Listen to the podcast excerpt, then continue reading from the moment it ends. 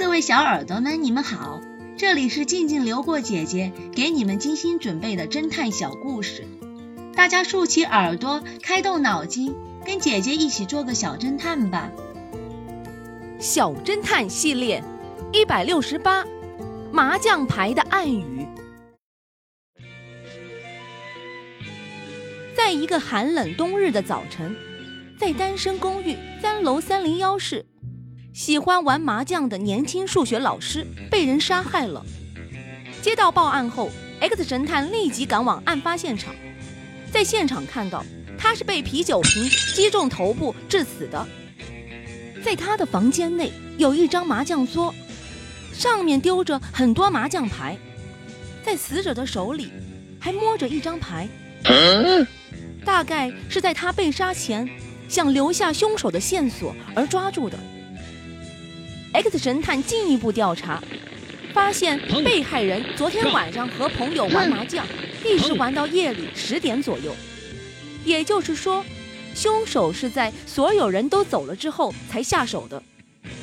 X 神探找到了四名嫌疑犯，这四名嫌疑人都与被害人住在三楼，他们分别是住在三零七号房间的导游 Mike。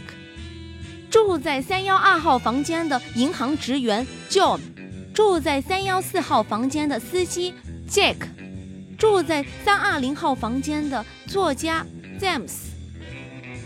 他们四个人都声称，那天晚上打完牌后，他们就回到自己的房间了，都不承认杀害了数学老师。没有其他的线索了，只有一张麻将牌。数学老师想告诉我们什么呢？哦，我知道了。X 神探通过分析，指出了其中一人就是凶手。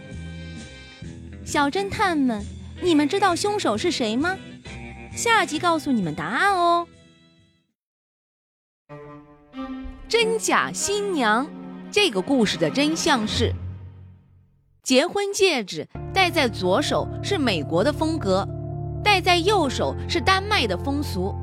X 神探让两位女士弹钢琴，一是看他们的琴技，二是为了看清他俩如何戴结婚戒指的。